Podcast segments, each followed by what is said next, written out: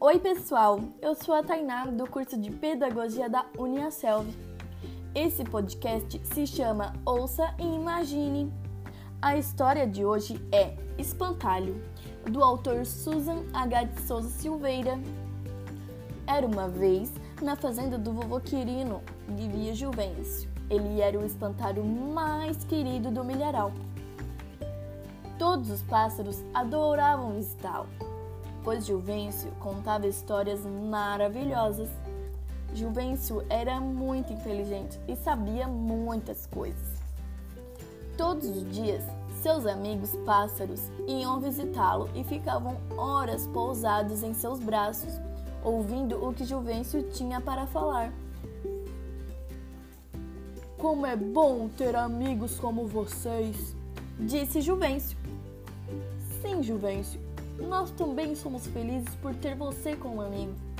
Naquele dia, os pássaros ouviram mais histórias de Juvencio e no final da tarde voaram em retirada. Na manhã seguinte, um vento forte impediu os pássaros de visitar Juvencio.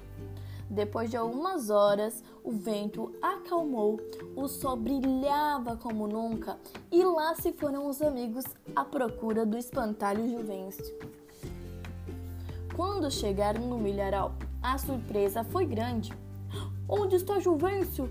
Nosso amigo foi embora e nem se despediu de nós. Oh, que tristeza, disse o outro pássaro. Juvencio era nosso amigo e agora quem nos contará tão belas histórias?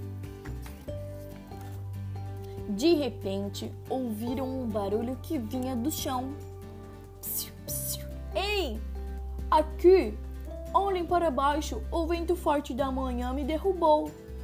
Quando os pássaros olharam em direção ao chão, viram o espantalho Juvencio caído.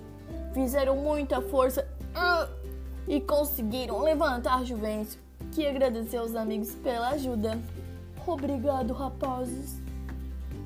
Os pássaros disseram a Juvencio que tudo que sabem e fazem de bom foi Juvencio quem ensinou. E ele ficou feliz em saber que tinha amigos tão bons. Fim da história. Essa foi a história Espantalho do autor Susan H. de Souza Silveira e narrado por mim, Tainá. Até a próxima! Mua!